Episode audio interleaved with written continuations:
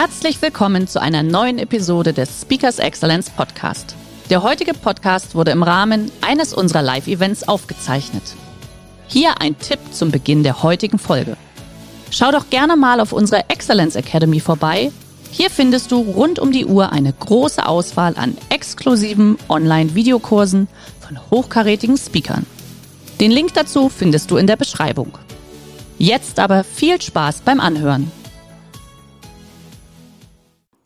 Und an eine Situation kann ich mich besonders gut erinnern. Dafür sind wir in den Wedding gefahren. Jetzt weiß ich nicht, wie viele von Ihnen wirklich den Bezirk Berlin-Wedding kennen. Aber als ich dort ankam, fühlte ich mich wie in so einem alten Rocky-Film. Und rein in diese Halle hatte ich auch gleich ein olfaktorisches Erlebnis. Kurz gesagt, es stank. Jetzt stand ich da also drin und sollte ja mit einem diesen, dieser Jungs Sparring machen. Die waren natürlich überhaupt nicht begeistert, weil von diesen so super coolen Jungs wollte sich natürlich keiner eventuell von einem Mädel verprügeln lassen und sich somit vielleicht auch noch vor seinen anderen Jungs blamieren können. Und dass das so war, habe ich allerdings auch in den ersten ein, zwei Runden sehr schmerzhaft erfahren dürfen. Ich sag's mal ganz unverblümt. Ich habe geblutet wie ein angestochenes Schwein. Meine Nase war so breit und so platt, dass da nicht mal mehr eine Brille drauf gehalten hätte. Ich habe geheult und Stefan wollte das Training auch abbrechen. Aber ich habe ihm gesagt, nein, ich höre jetzt hier nicht auf. Und vor allem, ich gebe jetzt hier nicht auf. Nach sechs Runden und gefühlt einem Liter Blutverlust war das Sparring auch endlich beendet. Ich bin ins Auto eingestiegen, habe geheult wie ein Schlosshund. Im Nachhinein habe ich erfahren, meine Nase war dreimal gebrochen. Aber ganz ehrlich, ich war auch irgendwie stolz, dass ich das so durchgezogen habe. Und warum ich Ihnen jetzt genau dieses Sparring erzählt habe, war, ich habe daraus zwei Sachen mitgenommen. Nämlich zum einen, ich habe mal, also ich bin mal an eine körperliche Grenzerfahrung gestoßen, wo ich dann im Nachhinein festgestellt habe, wozu ich überhaupt in der Lage bin zu leisten. Und die zweite Sache ist, dass ich dadurch, durch diese doch im Nachhinein positive Erfahrung, bin ich selbstbewusster geworden. Also auch hier meine Empfehlung für Sie. Trauen Sie sich einfach mal immer wieder Dinge zu, wo Sie eben im Vorfeld nicht glauben, dass Sie dazu in der Lage sind. Und wenn Sie dann feststellen, dass Sie das geschafft haben, werden Sie einen Zuwachs an Selbstbewusstsein kommen, bekommen. Also trainieren Sie zwischendurch immer wieder Ihr Selbstbewusstsein. Jetzt mangelte es mir nicht an Selbstbewusstsein. Mir fehlte aber immer noch der Promotor. Der sollte mir ja schließlich eine Plattform bieten. Jetzt war es aber damals die Frage, zu wem gehe ich und wie komme ich daran? Ich wollte damals eigentlich gleich zu SES. Da ist Herr Steinfurt der Promotor. Jetzt haben wir uns überlegt, wie kommen wir daran? Was machen wir? Ganz einfach Eigeninitiative zeigen. Was haben wir also gemacht? Wir sind zu unzähligen Veranstaltungen hingefahren und haben uns noch persönlich präsentiert. Manchmal sind wir einfach nur hingegangen und haben gesagt, Tag, Herr Steinfurt. Und beim nächsten Mal gesagt, wie toll auch seine Veranstaltung war. Und beim dritten Mal schon vielleicht erwähnt, dass es schon immer mal ein Traum war von mir, für SES zu boxen. Ganz ehrlich, manchmal kam ich mir echt ein bisschen blöd dabei vor, weil er uns natürlich komplett ignoriert hat. Und als dann auch lange Zeit nichts passierte, bekam ich Zweifel. Zweifel, ob das noch der richtige Weg ist, dass ich boxen möchte oder hier schon aufhöre. Aber als dann, also als ich dann eigentlich am wenigsten damit gerechnet habe, sollte ich meine Chance bekommen. Aber ganz kurz nochmal zurück. Ich habe Ihnen ja gesagt, dass ich Eigeninitiative gezeigt habe, indem ich zu den Veranstaltungen gefahren bin und mich also persönlich präsentiert habe.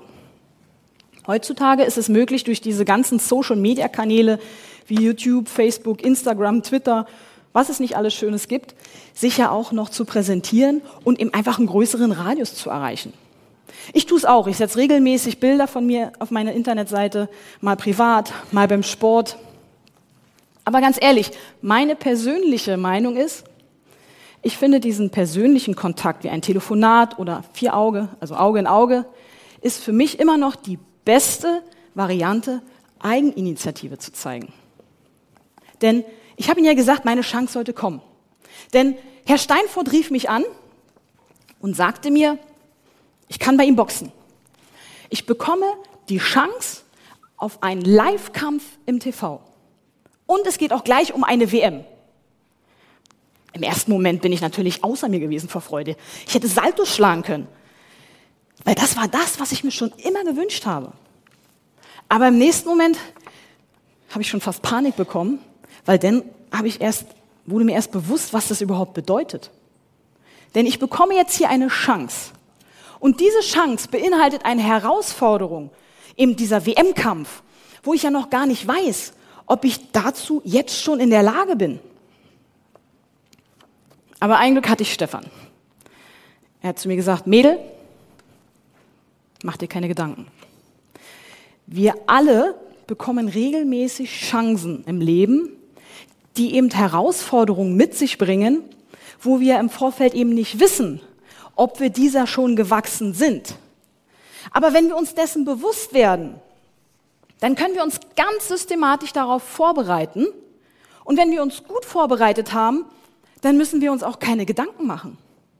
Wir sollten uns nur einen Kopf machen, wenn wir uns nicht gut vorbereiten. Er hatte recht. Und wir haben uns gut vorbereitet. Und der erste WM-Kampf kam. Jetzt wollte ich gerade raus in den Ring. Da kam der Promoter noch mal in die Kabine und sagte zu mir, Ramona, ich brauche einen guten Kampf. Draußen sitzen tausende Zuschauer und vorm Fernsehen bestimmt auch noch mal Millionen. Also enttäusche mich nicht. Also diese Worte haben in dem Moment nicht dazu beigetragen, dass ich dadurch entspannter in den Ring gegangen bin. Und so war es auch. Der Kampf war wirklich super schlecht. Sicher, es lag auch ein bisschen an der Gegnerin, denn ich habe irgendwie immer ihre Ellenbogen abbekommen, dass ich hinterher blaue Augen hatten, dass ich aussah wie ein Uhu. Aber ganz egal, ob dieser Kampf jetzt gut oder schlecht war, ganz egal, ob dieser Kampf jetzt gut oder schlecht war, ich habe ihn gewonnen. Und ich wurde 2007 das erste Mal Profi-Box-Weltmeisterin.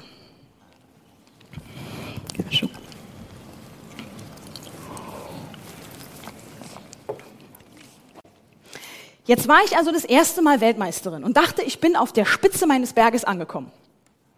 Dort stellte ich dann aber relativ schnell fest, dass jetzt die Luft verdammt dünn wurde. Ich nenne es mal den Mount Everest-Effekt, denn der tritt ein, wie bei einer Bergbesteigung. Je höher wir kommen, desto dünner wird die Luft. Denn jetzt war ich ja die Gejagte. Alle wollten mir wieder meinen Titel abnehmen, meinen Gürtel haben. Jetzt habe ich es aber zum Glück gelernt, in der Zeit mit diesem ganzen Druck umzugehen und habe somit mal gute und auch mal schlechte Kämpfe bestritten. Aber alle gewonnen, bis der eine Kampf kam.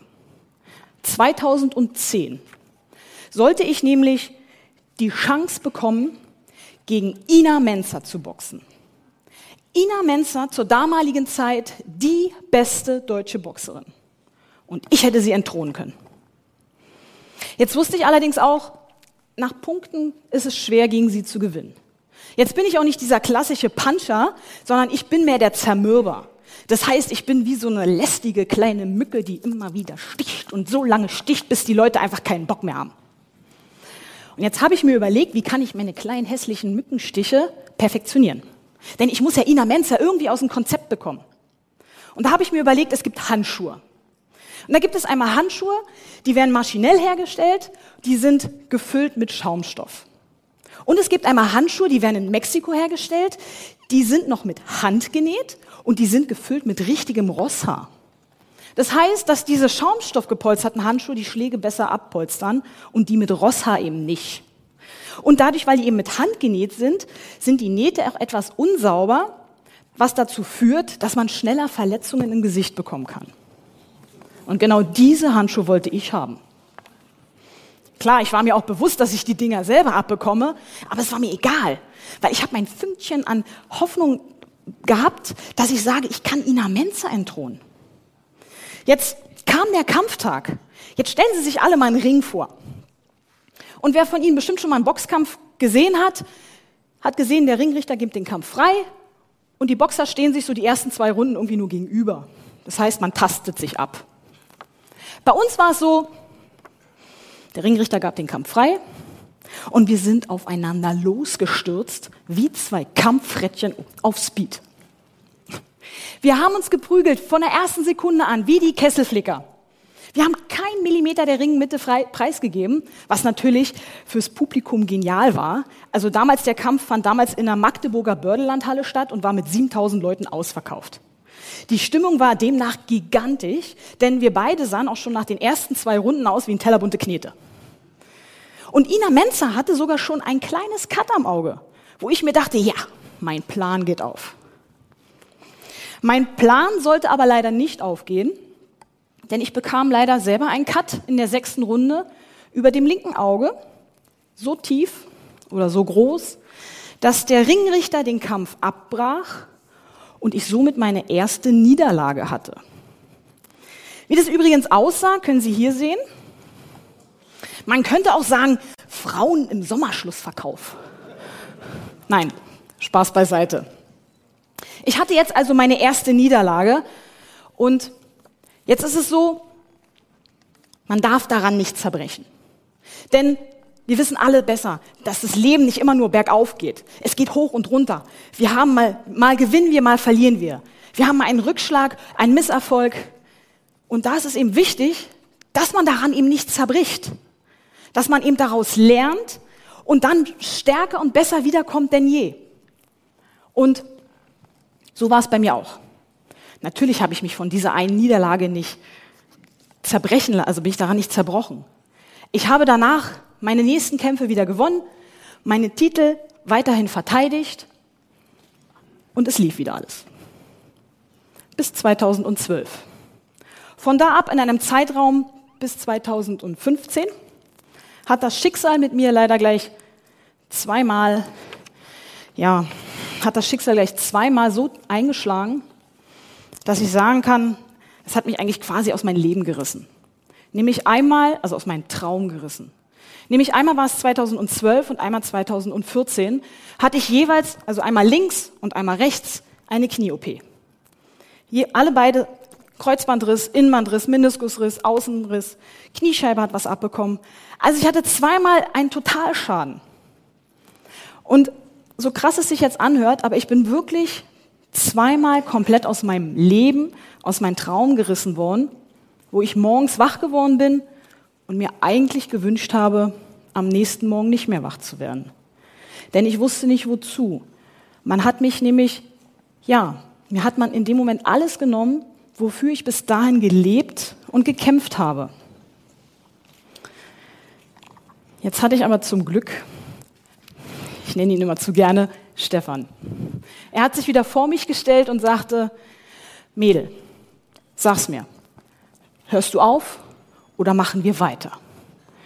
Ich schaute ihn jedes Mal heulend an und sagte, natürlich will ich nicht aufhören. Ich will weitermachen. Ich will bestimmen, wann meine Karriere beendet ist. Aber ganz ehrlich, ich weiß doch nicht, ob ich es schaffe. Oh, Entschuldigung, ich bin darauf gekommen. Ich weiß doch nicht, ob ich es schaffe, denn du weißt doch selber, eine Knie-OP ist nicht nach sechs Wochen ausgestanden. Das dauert ein Jahr und noch länger. Jetzt war ich bei der ersten Knie-OP 32, bei der zweiten schon 34. Da wurde mir gesagt, um Gottes Willen, du bist eine alte Frau beim Boxen. Das schaffst du nicht mehr. Da kamen dann diese ganzen geht nicht Sager damals aus dem Krankenhaus mir wieder in den Kopf, die sagten, geht nicht. Oder wie bei den Fußballern, kennen Sie bestimmt auch, ein Kreuzbandriss ist der ein Jahr weg vom Fenster. Und beim Boxen ist es so, die Konkurrenz schläft nicht. Die holen mich sonst einfach ein. Jetzt habe ich aber Stefan gesagt, ich will weitermachen. Und er sagte mir, kein Problem. Wenn du willst, dann schaffen wir das. Dann holen wir dir die besten Ärzte, Physiotherapeuten, eben alles, was wir brauchen, um dass du wieder fit bist. Und wir werden dann allen geht nicht Sagern da draußen beweisen, dass wenn man etwas will, dass man es schafft. Und so war's. Ich gebe zu, die Zeit, er musste mich ertragen. Also es war wirklich ein Ertragen. Aber letztes Jahr im November war ich dann nach der zweiten Knie-OP, nach 16 Monaten Ringpause, stand ich wieder im Ring und habe meine Titel erfolgreich verteidigt. Auf den Punkt gebracht bin ich jetzt am Ende. Allerdings noch nicht ganz. Denn ich habe ja am Anfang gefragt, wie erreiche ich meine Ziele? Und da ist es so, Zielsetzung, Visualisierung, Fokussierung und natürlich durchführen. Und notfalls natürlich auch dafür kämpfen. Die andere Frage war, wie bringe ich immer wieder Höchstleistung?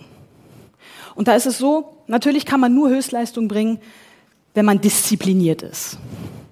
Disziplin ist das A und O. Und in dem Falle durch Willensstärke. Und da gibt es einen schönen Spruch von Gandhi, Stärke wächst nicht aus körperlicher Kraft, vielmehr aus unbeugsamen Willen. Und diesen Spruch lebe ich. Disziplin, Willensstärke. Die dritte Frage ist, wie motiviere ich mich eigentlich immer wieder selbst? Da habe ich jetzt für Sie jetzt nicht unbedingt das eine Wort, dass ich sage, daran müssen Sie sich halten. Vielmehr ist es so, stellen Sie sich mal eine Situation vor, etwas Erlebtes, wo Sie hier drinne, hier drinne am meisten gefühlt haben. Und wenn Sie sich da immer wieder dran erinnern, wo Sie daraus am meisten Kraft schöpfen. Es kann die Geburt Ihres Kindes gewesen sein, dass wenn Sie sich an die, diese Situation erinnern, dass Sie dann immer wieder sagen, ja genau, das ist der Augenblick, an den ich mich immer wieder erinnere, der mir zeigt, weswegen ich jeden Morgen wieder aufstehe und wofür es sich lohnt zu kämpfen. Jetzt denken Sie bestimmt, ich erzähle Ihnen eine Geschichte, dass ich sage, ich habe irgendwie ganz spektakulär meinen Kampf gewonnen, habe mich hinterher feiern lassen. Bei mir war es so. Dafür gehe ich ganz kurz zurück zu 2010. Denn dort habe ich ja einen Cut bekommen. Und jetzt musste ich ja ins Krankenhaus fahren und dafür habe ich mir zwei Freunde mitgenommen und die haben mich dann begleitet. Jetzt komme ich da also in diesem Krankenhaus an, musste ganz kurz geröntgt werden und man bringt uns in einen kalten weißen Raum mit pathologischem Charme und Endzeitstimmung. Meine beiden Begleiter lehnten sich ganz entspannt an diese weiße Wand an und ich setzte mich dann also in diesen Stuhl und dann kam es rein. Ich nenne es mal Frau Doktor Frau Doktor, 1,87 Meter groß, Format Fleischer. Stellte sich über mich und sagte, na, dann wollen wir das Ding mal richten. Ich guckte sie an und sagte, richten? Ich bin doch nur zum Nähen hier. Sie sagte, nein, schau mal, deine Nase ist dreimal gebrochen. Gebrochen? Ich kann sie doch anfassen. Nee, die ist nicht gebrochen. Sagt sie, nein, kein Problem, machen wir ganz schnell. Und da stellte sie fest, oh, du hast ja recht, die ist ja wirklich nicht gebrochen. Aber kein Problem. Ich bin Chirurgin. Und wenn wir schon mal hier sind, können wir die doch gleich richten, weil du hast da bestimmt eh Probleme mit der Atmung. Ganz ehrlich, ich glaube, ich habe ein bisschen viel vom Kopf gekriegt, denn ich saß da und habe zugestimmt. Gesagt, ja, wenn wir schon mal hier sind, können wir die doch richten. Jetzt hat sie mir aber irgendwie gar keine Betäubung gegeben. Frau Doktor drehte sich kurz weg und wieder zu mir zurück und auf einmal hatte sie ein Werkzeug in der Hand, wie ein Brecheisen, so groß, umwickelt mit Mull. Und ich dachte nur so, oh, wo will die damit hin und nicht in meine Nase? Doch. Sie nahm dieses Werkzeug und rammte mir es fast bis ins Gehirn hoch, stellte sich sogar mit ihrem Knie an meinem Oberarm ab. So. Und in dem Moment, wo sie also ansetzt, um mir die Nase wieder zu brechen, gab es dieses Geräusch. Kennen Sie das? Wenn Sie so einen Ast nehmen und sich das übers Knie so zerbrechen. Genau das Geräusch kam. Meine Begleiter, wandweiß, Begleiterweiß, rutschen die Wand runter. Ich hatte so ein kleines Handtuch bei, weil ich habe ja geblutet und sagte nur, und liefen die Tränen so runter und ich sagte nur, ich kann sie nicht leiden. Und Frau Doktor sagte nur, ach, kein Problem, Hauptsache du schlägst mich nicht. Ich glaube, Frau Doktor war doch ein bisschen nachtragend denn wollen Sie mal sehen, wie sie mir die Nase hinterher verpackt hat, damit ich danach zur Aftershow-Party gehen konnte. So. Damit sollte ich jetzt also zur Aftershow-Party gehen. Jetzt kommen wir also zurück ins Hotel. Das war damals im Maritim Magdeburg und da ist ja unten gleich rechts die Piano-Bar und die Aftershow-Party natürlich voll im Gang. Und ich wollte eigentlich nur ganz schnell leise heimlich vorbei an den Fahrstühlen hoch in mein Zimmer. Und plötzlich hielt mich jemand am Arm fest. Holger. Holger sitzt übrigens hier vorne noch im Raum, hält mich am Arm fest und sagte, wo willst du hin? Stefan ist da hinten. Und ich fing an zu weinen und sagte so, ich habe verloren. Guck mal, wie ich aussehe. Mir ist einfach nicht mehr nach Feiern, lass mich einfach nur noch ins Zimmer. Und er so, nein, du kommst mit. Zerrte mich dann also in diese Piano-Bar und ich mache einen Schritt dort rein und auf einmal steht in der hintersten Ecke einer auf, fängt an zu klatschen und schreit ganz laut, The champ is coming. Klatscht weiter. Es stand noch einer auf und noch einer auf. Alle standen auf, bis die ganze Pianobar stand. Die Musik wurde runtergefahren und die ganze Pianobar klatschte. In dem Moment fing ich wieder an zu weinen, allerdings vor Freude. Denn das ist mein Augenblick, an den ich mich immer wieder gerne zurückerinnere, der mir immer wieder Kraft gibt, wozu ich immer wieder in den Ring steige und mir das Ganze antue. Denn diese Situation hat mir gezeigt, obwohl ich diesen Kampf verloren habe, wurde ich gefeiert wie ein Champion. Was mir also ganz klar zeigt, ist, Rückschläge sind keine Niederschläge. Schönen Dank.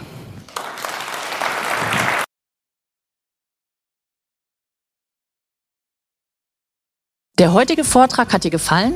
Dann schau dich doch gerne auf unserem Kanal um oder sei live bei einem Forum dabei. Weitere Informationen findest du in der Beschreibung. Bis zum nächsten Mal.